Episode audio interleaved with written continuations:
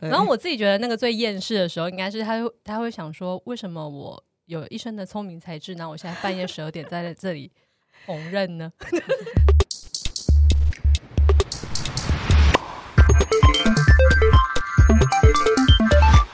你怎么知道你走的路、做的选择正不正确呢？想不到吧？让我们透过来宾真心话，团队故事，让更多微弱却真实的渴望有机会落地，把音量打开。接收你的讯号吧。嗨，欢迎来到理想讯号，我是可可。我是 Zoe，好啦，那经过上一集有 Austin 来跟我们分享之后呢，我们这一集想要找来公司里面压力值满点的部门，哎，不知道这个厌世值是不是 也是满点？如果说呃工程部门是好好的地基的话，那现在要出现的这个部门呢，应该可以说是构思我们整体架构的一个建筑师。他们很常做一些产品上面的创新或者是尝试，他们会寻找更多未来的可能。好啦，我就废话不多说，我们要来欢迎我们的 Academy 学院团队。嗨 Hello，，Hello，今天来到我们的现场的是我们的诗琪跟 Joy。那要不要请两位先简单自我介绍一下？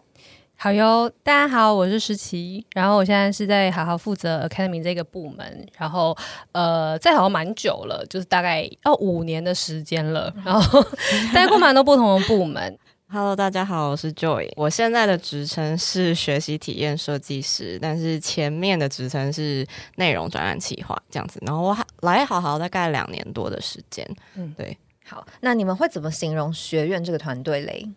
呃，通常我在对外讲的时候，我都会是说，呃，我们在做的其实是公司里面的创新形态的学习商品。换了一个公关式的语气，对 对对，等等都会用这个语气来讲。那实际上，其实也真的是这个样子，就是因为好好为人所知的是，我们是在做影音课程的，这是我们最知名的一个品项，就是我们有一个已经录制好的影音课程，然后放在平台上面，大家可以来存取。那现在的学院在做的东西比较是一个整合性的学习商品，那它会有有也有影音课程，然后可能也会有直播的课程，然后也会有测验，甚至是考试，然后还会有呃我们所谓的助教或是学习教练的陪陪跑服务，就是他会会有一个人来告诉你说你现在学习路上遇到什么问题，然后遇到疑惑，我可以帮你解答，甚至是会有学习小组的，所以它比较像是一个营队式的一个整合性的商品。那这是我们现在正在开发跟实验跟营运的一个新的模式。你进来好好前有想过今天会在坐在这里，然后录着这集 podcast，以及提到学院团队吗？我进来好好前应该什么事情都没有想过吧？因为我应该是说，我进来好好前，我甚至没想过我会来好好，因为我之前的这有点离题啦。但是我之前的职涯在做的事情其实是表演艺术，然后就我实实际上是在做呃。算是艺术节啊，或者是展览啊、剧场这些东西的企划的，所以甚至连进到这间公司对我来讲是一个意外的。那更别说我进到这间公司之后，一开始我跟 Joy 的那个职位其实是一样的，我其实是在做内容或者是说是课程的企划，然后是先从也是从影音课程开始做起，然后后来在呃在这边做大概两年之后吧，因为公司开始想要开发不一样形态的产品，所以我们。呃，那时候也是我跟 Joy 一起，我们其实先先有一个部门叫做那时候是叫 Innovation，是创创新新部门。嗯。然后是先开始做文章，然后做完文章之后做直播，然后把这些形态都先试了一轮之后，然后现在才开始在做整合性的学习商品。所以这一切事情都是我始料未及的，全部都没有想过，大概是这样。相当意外的一个发展。嗯，对。那像 Joy 嘞，就是进到好好是你原本就想好的决定吗？呃，这其实故事还蛮长的，但是我想从一个点开始讲，就是我以前本来是高中英文老师，而且我教了四年的时间。呃，我是在两诶两年前吧，就二零一九年的时候去美国念研究所，那时候就一直在想说，还要不要再回学校教书。我也是很怪的，就是听到了，我记得是阿诺阿诺的那个 podcast，就他去上科技导读还是什么，忘记哪哪里的 podcast 了。然后他就讲了他的教育理念，我就觉得哦，听起来蛮有趣的。然后我就 Goo Google 一下，好好，就虽然之前有买过课，可是就是没有去上这样。对对对，然后我就看了一下，就哎发现有在找人，然后那时候看到有个职位就是内容专案企划，就觉得哎、这跟我想要做的事好像有点像。然后我就在国外的时候就投了履历，然后就上了，然后后来就就回台湾来就业对了。对对对对，没有，那时候其实是我们就是硬是要 hire 他，因为因为他那时候明明就是在国外嘛，然后其实还需要大概好像还有三个月之类的才毕业我，只有四个四个月。然后他那时候，因为他就有一种好像就是哎来偷偷看怎么样，然后因为我们就觉得哇天啊，就是一定需要有这样的人才进到我们的团队里面，然后还跟他说，那我们就等你毕业。然后他还想说，这要等吗？因为到六月对，耶。因为蛮久，所以我们可能就是二月就发了 offer，然后然后就一直有一个人是我们知道六月才会回台湾，然后才会 on board，就是硬是要他加入这样。哇，真的是漫长的等待，等到了一个优秀的人才。没错，很值得。但你现在的这个职称其实是非常特别，以及应该是好好有史以来第一个有这样子的职称的角色。我们是学习体体验验设计师。师，对，我想应该我我人生应该是第一次听到这个职称。这个这个角色主要是在做什么事情？呃，其实我们刚刚实习有讲到，其实我们部门很大程度在做整合性的学习商品，然后大家可以想一下，就是呃，以前的好好比较多的是影音课程嘛，那对学生来讲，他上课的体验就是他打开界面，他去上课程，然后他做作业或是他提问。可是像整合性的学习商品，如果我们今天要把像是影音课程、直播或是测验，然后还有像是作业、助教的呃咨询服务这些都摆在一起的话，它其实会需要你去设计中间的流程到底长什么样子。就是说，学生他一开始可能刚进来的时候，他可能会需要 onboarding 啊，或者是他需要怎么去了解我们现在可以提供给他的服务有哪些，或者是他可以怎么取用这些内容。那他要怎么学他的呃。成效会是比较好一点的，它其实是会需要这个整个流程的安排，对，所以才有了这个职称。这个应该算是一个，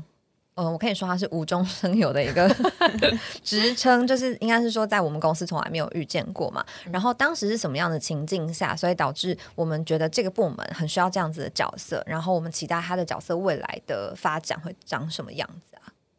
哦，好，这个我可以先讲我的这边的看法，就是呃，因为对于我来讲，我觉得内容企划要做的事情是呃，协助老师产出一个好的内容，或者是去获取内容，直接去，例如说购买参考书的试题之类的。那这件事情，我觉得是内容企划应该要做的事情。可是它比较偏向是把内容产制或是购买回来，让学生可以使用的这一件事。可是到底要去获取什么内容，跟什么样的内容？对学生来讲是有用的，跟当我有很多内容的时候，我要怎么把它组合起来？我觉得这个 know how 跟产制或获取内容是不一样的。然后我希望我们的团队里面这一件事情的重要性是可以被彰显出来的，就是那一个我们知道这样子组合跟这样子使用，对于学生来讲是最好的的这个价值应该要被凸显。就我们不是一般的出版社买了内容之后给你用就好了，而是我会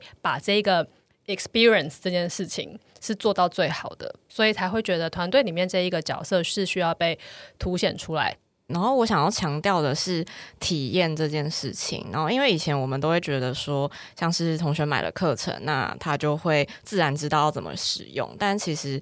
呃，刚刚提到要怎么样让他能够有感的学习，或者是要怎么样学才可可以帮他走到最后他想要去的地方，他其实是蛮需要有人去站在学生的角度，跟站在呃整个教材或者是整个内容规划的角度，就是两边都需要去看，然后才能够帮助学生真的能够呃使用这个东西，然后走到最后的终点。对，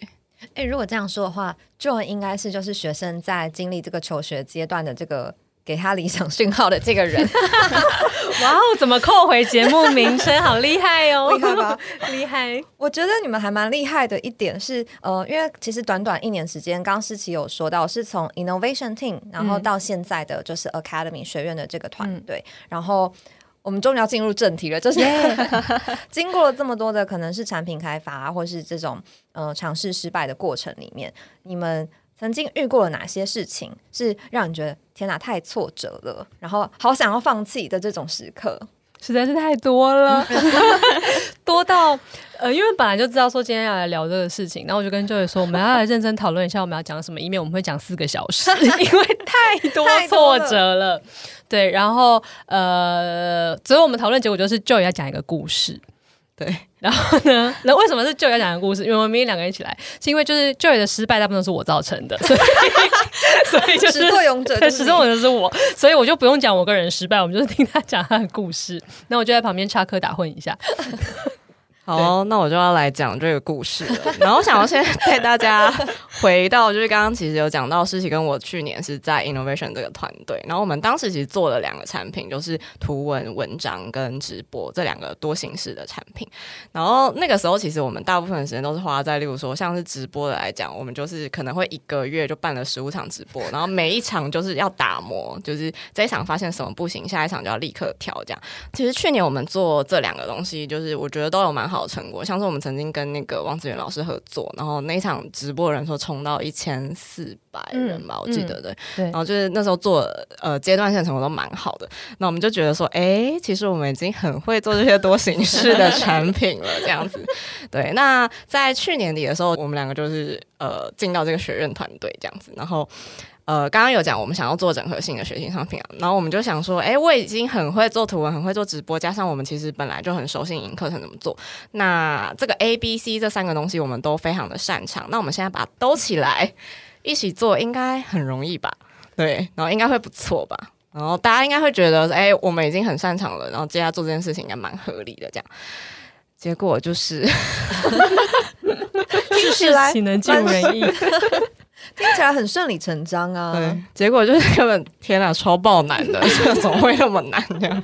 对，然后这个时候我就想要用一个比喻的方式来说，我觉得大家听众可能比较能够理解，就是我们先想象好好是一个皮件的工厂，对。好，大家先进入这个情境，然后 对，皮好件的工对对对，卖。而且我们一开始最擅长做的东西其实是皮带，对。然后我们一开始就非常的已经知道怎么量产皮带，然后各种皮料怎么使用啊，然后也很会用印花，就不同的颜色啊、染色这样子。对，那以我们两个经验，就是其实我们过去已经很擅长做皮带，然后我们在去年的时候开始。尝试做这个手拿包的 MVP，对，然后我们就推出了两种不同款式的手拿包 MVP，哎，也做的还不错啊，那时候成效也都还不错。那在去年学院团队开创之后，我们就想说，哦，我们已经会做皮带，我们也会做手拿包了，那我们接下来就来做背包吧，这样子，然后就是一个很合理的脉络这样。然后我们就决定好说，哎，我们那我们今年的主要产品线就是要来做背包，而且我们还不是只是做背包，我们想要做一个有独特优势的背包，就是防水背包这样子。好，这是我们想要主打的产品特色这样。好，那所以我们就想要卖这个防水背包。那我们一开始想要主打的优势就是下雨天的时候，使用者可以背着这个背包，他可以去登山，然后他可以去就是呃郊外游玩这样，而且我们还鼓励他们可以去呃。拍拍他们在雨天背着那个背包照片，然后上传到 IG tag 我们，这样就是情境好完整，超级合理的，现在听起来。对对对对，没错没错没错。好，那我们就真的花了就是很快的时间，其实就打造出这个防水背包的产品了，然后也成功的卖出去，然后在市场上，哎，一开始我记得我们卖第一天就是就完售了这样子，六小时对，六小时完售这样。嗯好，然后我们就很开心啊哦，这个产品做出来，然后接下来要让使用者开始来使用它了。结果，结果发生一个很悲惨的事情呢，就是我们发现说，哎，使用者就是打电话来说，哎，你们那个包包我下雨天背出去，就水渗进来，已经湿透了，这样，他包包就这样湿透了，这样。然后，但是他那个时候反应是，哦，他还是很喜欢这个整个防水背包的设计啊、款式、皮料，他都很爱。但问我们说，我们可不可以想办法帮他呃解决这个漏水的问题？这样子对，然后。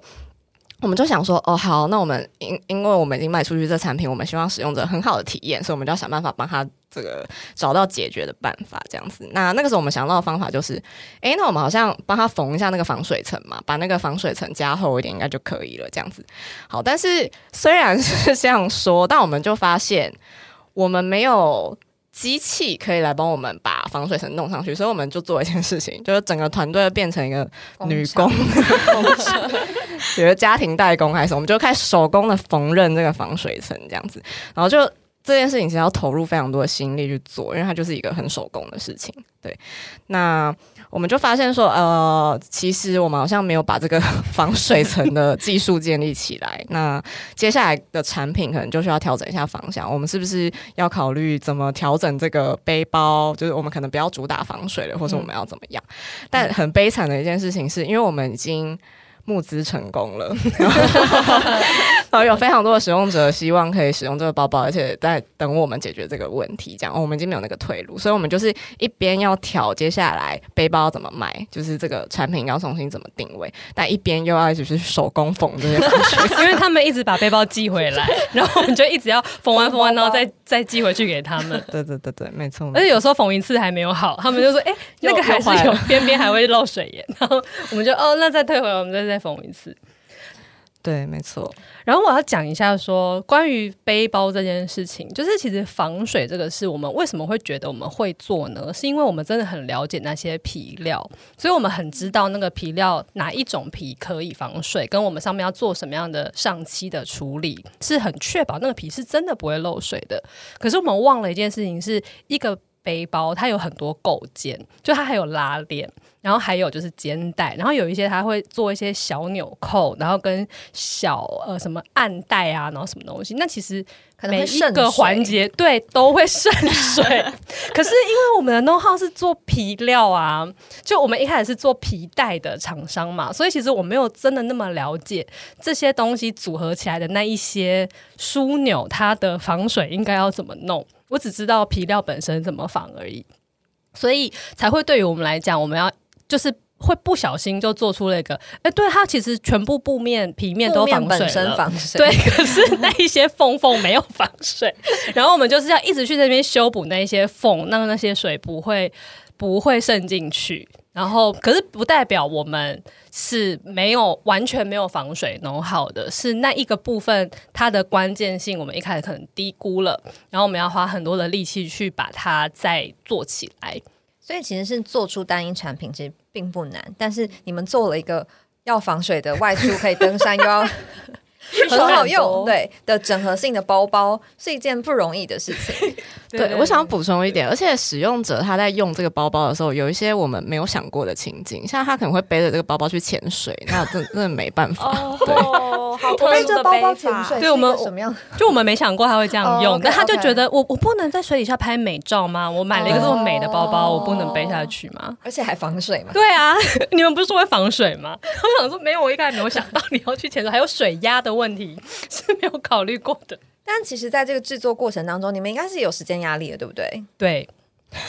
对对，因为其实照理讲啦，就是一一个正常的工厂，如果你要做这件事的话，你其实应该在实验室里面就是弄很久，然后你再找一些小规模的人来，就是试试看。对对对对对，但是我们有点。呃，因为我们一开可能太天真了，以为我们应该就是可以把它做的很好，所以我们很快的就推出市面，然后真的有蛮多喜欢我们的人就已经买了，所以那个整个时间压力很很大，然后又因为它已经是在市面上面有真实使用者在用的东西，然后我们得要调整那个节奏也非常非常快，但我们同时又知道说，其实就是不应该再继续生产。生产防水背包了，然后就是其实我们应该要回去调整一下我们的机台，想一下我们接下来的商品线要出什么东西。可是，在整天那边缝纫挑灯夜战的时候，你就没有办法认真的想说，我下一季到底要做什么？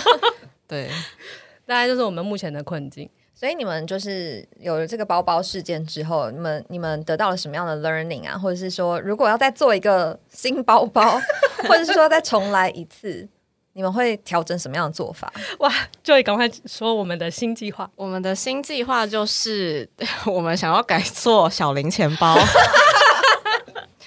对，然后其实是呃，这个其实会回归到其实我们要做整合性学习商品嘛，然后它中间会断掉的环节其实上还蛮多的，就是像是如果它是一个回到。先脱离这个皮包 皮件工厂领域，对，就是我们要让这个整个新商品，它可能是一个八周的体验流程。那我们中间需要做很多精细的设计，然后像是例如说，你可能今天去报一个健身房的话，呃的会员，然后。我们受到的压力就是，我们需要在八周的时候带一百个新会员去把所有的器材都使用完，然后并且确保每个人的肌肉量都会成长百分之三十，然后这真的是 难度太高了。那我们接下来可能要做的方式是，我们需要去找到说，诶，到底来的这群使用者他们想要的东西、需要的东西到底是什么？因为有人来健身房可能只是为了要养成运动的习惯，他可能没有这么想要就是增加他的肌肉量。那我们可能要去找到。他需要的东西到底是什么？然后以及我们现在能够帮他做到什么东西？我们的优势在哪里？找到两者之间的交汇点，然后再去呃发展这个接下来要做的产品，可能会是一个比较好的方式。嗯那想问诗琪，就刚刚听完包包的故事，想问这个包包实际上在现实生活中是长什么样子？因为其实我们想到这个比喻啊，是想说它可以比较概略性的讲我们一路上遇到的问题，因为其实我们遇到问题实在是太多了，所以它其实是一个归纳后的结果。但是呃，如果我们举现实世界中的例子，一样回到我们一开始说，我们先做完了文章。然后又会做直播，然后又会做影音课程，之后我们就觉得把它凑起来应该是可行的。可是就像刚刚讲的那些皮料那些东西，我们都很熟悉。可是有一些构件是我们非常不熟的，就像是我们其实非常不熟悉怎么样让一群人从头走到尾，然后中间你要怎么去引导跟陪伴他们，跟解决他们的问题。因为这件事情，其实在过去的好好的课程里面，这不太是我们会做的事情，所以这一件事情对于我们来讲是不熟悉的，所以我们会发生，呃，可能学生开始上课之后，他发现他的进度落后了，那进度落后之后，他该怎么办？他还是喜欢上课，他没有觉得要退费，但只是本来八周的活动，你应该已经要看完，嗯，五个小时的影音课程，在第四周的时候，然后应该要做完一次的模拟考，应该要参加一场的直播，可是他就是只。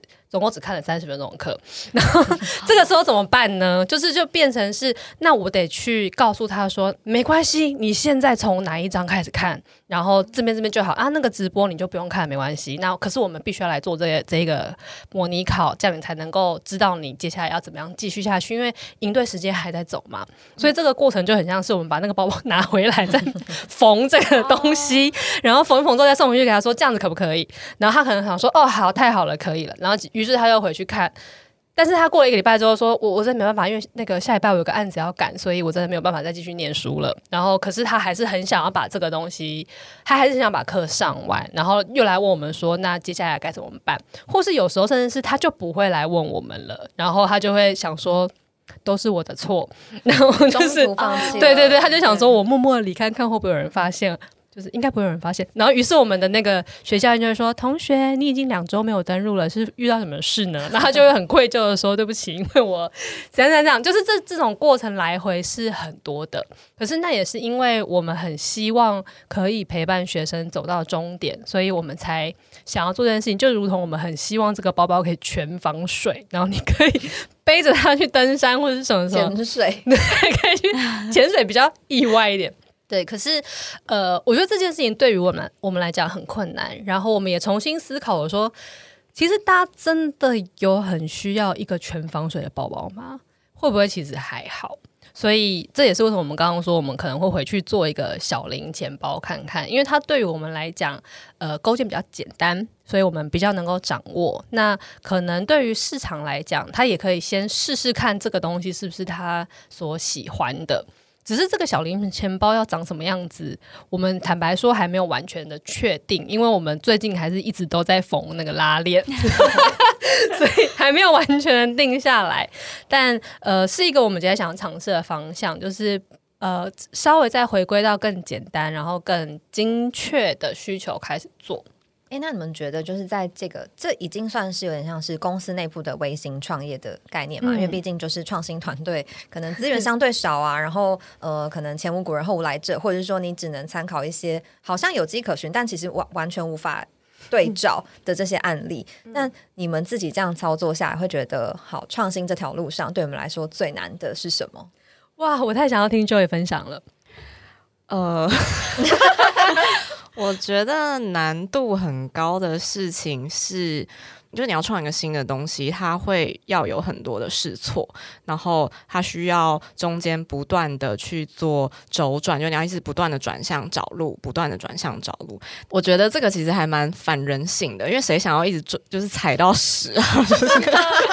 没有人会一直想要这样子，对对对。然后再加上，其实你做的产品，有时候你就会想说，哦，我希望端出去，就是使用者会非常的满意它，然后很喜欢这个东西。然后，但是呃，实际上我们其实撞到了蛮很多的坑，然后会要去重新找到那个方向。我觉得过程虽然蛮痛苦，但是也学蛮多的了。那你学 学到什么？我觉得我学到的东西，其实是因为以前在像是在做内容专案企划的时候，我就会想着哦，我怎么样可以把这个内容做的就是呃，让使用者上起来很轻松，然后觉得很容易，然后又可以把老师的这个知识传递给就是大普罗大众这样子。但是在这次在做学院的这个整合性商品尝试之中，我觉得我更。应该讲说，我更进一步的去思考，就是产品定位这个东西，然后是以前的我不会去想到的，然后就是想说，呃，现在的产品定位到底在服务哪群 TA，然后这群 TA 他要的是什么东西，然后以及那我这样子的产品是不是有办法运用到现在公司已经有的优势，然后这是我反思最多的。换我要讲吗？就是我的困难跟成长的话，我觉得非常扣合这一呃这个理想讯号这个节目这一整季的这个主题，就是失败这件事。然后我觉得它同时是我最大的挫折，也是我最大的成长。因为就像就会讲的，谁想要一直撞墙，谁想要一直踩到屎？就是我觉得我刚好是一个特别不喜欢失败这件事情的人。那可能也许因为成长的经历啊，或者是个性的缘故等等，呃，我都会希望我可以做做出个东西，它就是可以成功。可是这件事情在我们做创新产品的时候，它是完全不可能的，因为甚至是你从一开始就是注定要先失败的。因为你没有失败的话，你不会知道哪条路是不通的，然后你不会有办法修正自己跟往前走。可是，就是概念上我早就知道是这样，可是真的经历的时候，你一旦遇到失败，还是会觉得非常难受，就会觉得为什么一开始我没有想清楚啊？可是你又知道，就算时空倒转，回到那个时空，你就是不可能会想清楚的，因为谁知道有人会背包包去潜水，就是不会想到啊。然后，嗯，所以我觉得最挫折的事情是，到底要怎么面对失败这件事，跟失败到什么程度是可以接受的？因为，嗯，失败之后就要修正嘛。可是。你是要一开始你第一周上线销售不如预期，你就要改了吗？还是你应该其实是要等一个月，然后等你收集完所有资讯再改？还是你应该坚持三个月？可是坚持三个月是不是就太晚了？那一个因为已经失败了，所以已经挫折了。可是你要要想说，我要避免接下来更大的失败。可是到底怎么样可以避免更大的失败？还是我无论如何就是应该要再失败一次的这种？我怎么调节我跟失败之间的关系？是我觉得这是最大的成长。就我怎么适应这件事，跟怎么去知道它是生活的常态，然后安然的跟它共处，并且试图从失败里面找到它可，它反而应该是可以攻击我继续往前走的能量。这件事情是我在做创新产品的时候，算是最大的收获吧。那我想问你们两个，就是当你们可能。已经就是在半夜十二点在那边缝缝补补，然后在思考说我的聪明才智怎么会用在这个上面的时候，一定会很低潮嘛？那呃，刚刚诗琪已经有点跳过中间那一段，他已经讲完了，就是他怎么调节他跟失败之间的距离。可是那中间这段，你们是怎么面对沮丧，或者是面对这个呃，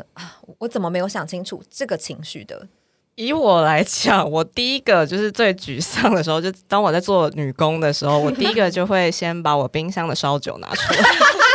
竟然是买醉，因为其实我很常会做一件事情，就我会会觉得啊，三个月前的我怎么就是没有想到这个？我为什么当初没有这样子的智慧？但其实就像刚刚提到的，我们回到三个月前，我就是没有这样子的智慧。然后，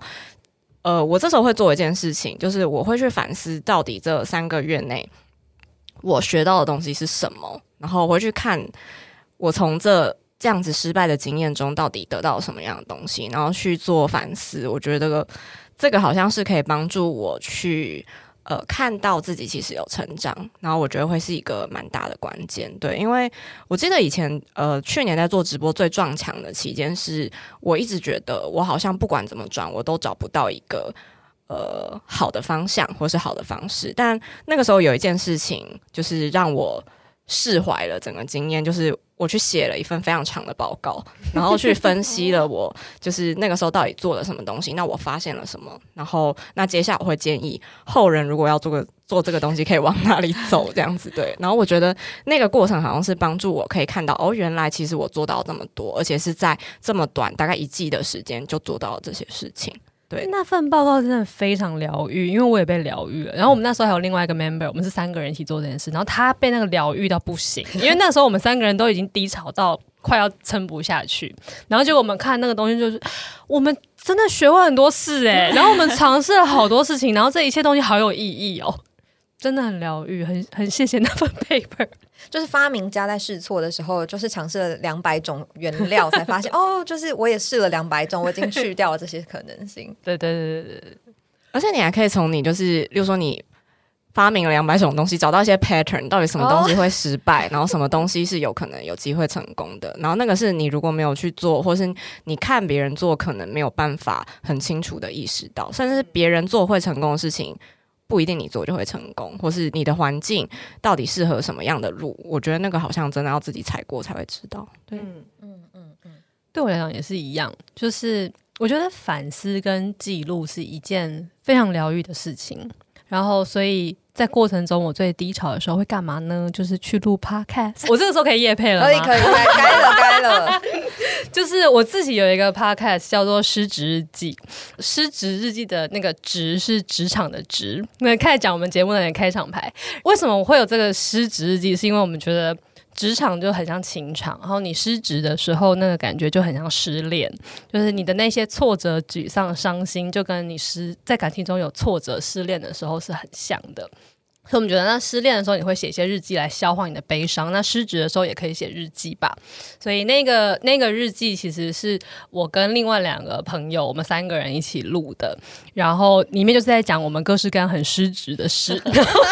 每次在工作上遭遇了挫折之后，我就想说，我、这个又可以到节目上面来讲了。于是有 对我就哎、也有节目素材，然后我就会讲一集来讲说我最近有多失职，这样这样这样。对我来讲，录音是一件非常非常疗愈的事，因为呃，我会有一个机会可以去整理，说我到底又做了什么，然后为什么会失败，然后我已经知道失败的原因是这个，那我接下来打算要怎么办？然后这件事，我觉得跟 Joey 写那个 paper 的意思其实是一样的，就是它是一个帮助我可以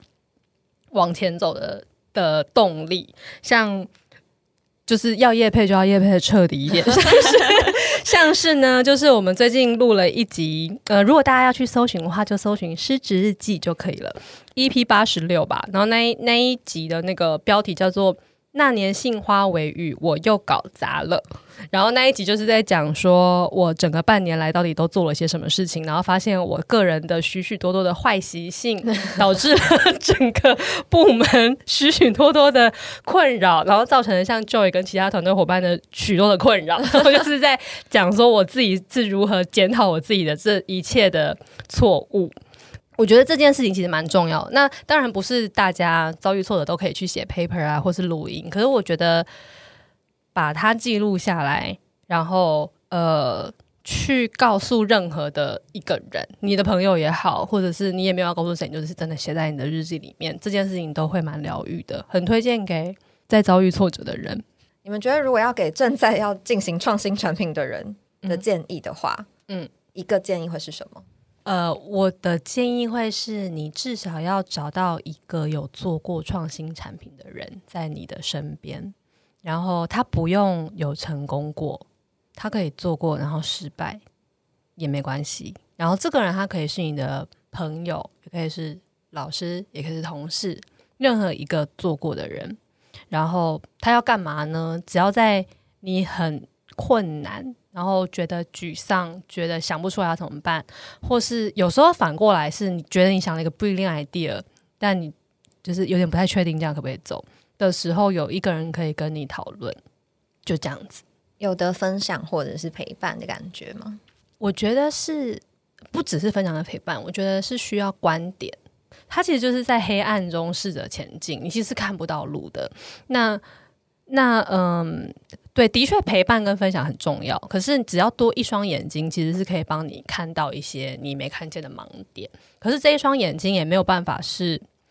就是一个路人，所以我刚才会说需要是做过的人，因为这样他给你的才不会单纯只是分享跟陪伴而已，是他会他也会看出来一些他自己。可能也踩过的坑，或者他遇过的问题，然后可以告诉你说：“诶，这个地方你好像要再想一想。”他可能不知道解答是什么，他可能说：“你可能要再想一想。”那可能我觉得哦，原来我以为是 brilliant idea，其实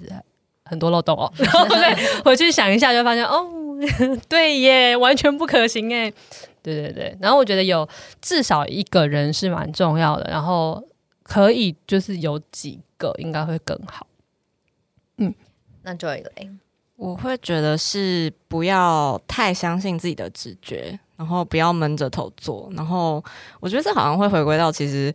在三个月、三个月吗？三个月前的我，其实曾经有觉得，哦，这件事，我觉得就是要这样做。这样做就是对的，但我后来就是过了一个月，我就推翻了自己的这个直觉。对，所以我觉得好像一开始对任何事情都要保持着，我觉得这样做可能可以，但是我一定要去尝试看看。然后，而且这个东西是要实际丢到市场去测试的。然后你不要觉得你可以投，例如说半年的时间跟资源，然后去打造一个你觉得一百分的产品，然后它推出市场就会成功。我觉得这。好像不是一个创新能够就是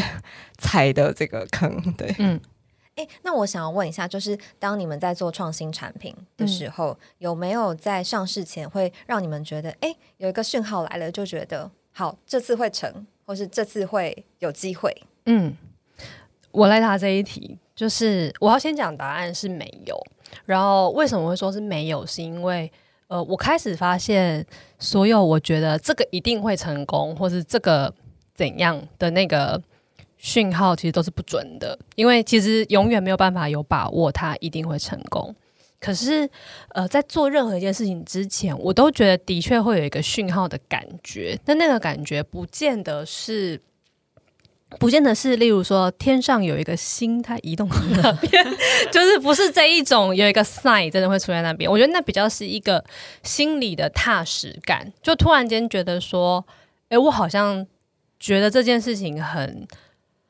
很很踏实，真的就是踏实，就是我的，我觉得这个事情我想出来之后，我的脚是有落在地上的。那这个感觉，我会觉得它不是。呃，告诉你这件事一定会成功的讯号，而是告诉你可以往这边走的讯号。但那个讯号很可能带给你的是下一堵墙，就是你会去走，然后你会撞到，然后就靠失败，然后又走回来，然后就想说，我为什么需要有一个讯号告诉我要走去那边？可是后来想想，这件事就是必要的，因为你就是得要去走那一条路，然后你试了之后才会发现这边其实是不同的。可是那一个，我觉得那个讯号是领着我走到那边去，然后就是领着我要去撞那个墙，然后让我有办法走回来。因为我没有去撞的话，我不会知道真正的方向在哪边。然后我觉得在创新的路上，你只要能够有这样子的讯号就可以了，因为它就是要支撑着你可以继续往下走。然后你会觉得每一步你都走的是你心中觉得是没有没有，哎。我本来想说没有疑惑，但其实还是有，至少是你觉得你暂时可以依靠的，就那样子，只要能够做到那样子就好了。嗯，我觉得听诗琪跟舅姨的分享，就一种就是他们其实很深刻的在体验他们每一次经历的事情。对，尽管可能过程是非常痛苦的，或是会有一些挫折感的，但是透过后续的可能反省啊、记录啊，然后回顾自己走过来的路，这一切是很有成就感的。在输出的时候会再检讨一次，对，然后这一切都是他们这样努力过来的那个过程的感觉。在黑暗中前行，总算找到路了。原来洞口在这里，现在可能还在找，大家都笑不出来。然后这个光之后，哦，原来下面还有个山洞，其实还没走到底啊。对对对对，没错。对我我自己会，我觉得蛮喜欢今天的，就是有受到一些启发，因为我自己在之前就已经在思考说啊，如果我一直失败怎么样？我也是一个超不喜欢失败的人，然后包括失败怎么做。可我觉得有时候老天爷就是会这样，就是你越不喜欢某一件事情，他就是越喜欢拿一些考验来带到你身边，就是要你去面对。对啊，没错，没错，没错。然后我觉得是像就宇跟诗琪，就是一个很认真在面对这一切的前辈。他们好像就是有一种 啊，算了啦，那雷打下来，好啊，那我就做一个避雷针。哦，对对对，啊，这个失败啊，我就喝喝酒，然后把 paper 写出来，我就知道我试过多少次了。对，所以我觉得今天感觉今天的内容应该也可以带给大家很多的启发。那我们今天应该差不多就到这里。对，如果你感觉正在挫折的话，你就不如把你的挫折先写下来，搞不好下个礼拜来看，就会发现你成长了一些。嗯，好的，那我们今天节目就到这里喽，大家拜拜，拜拜，拜拜。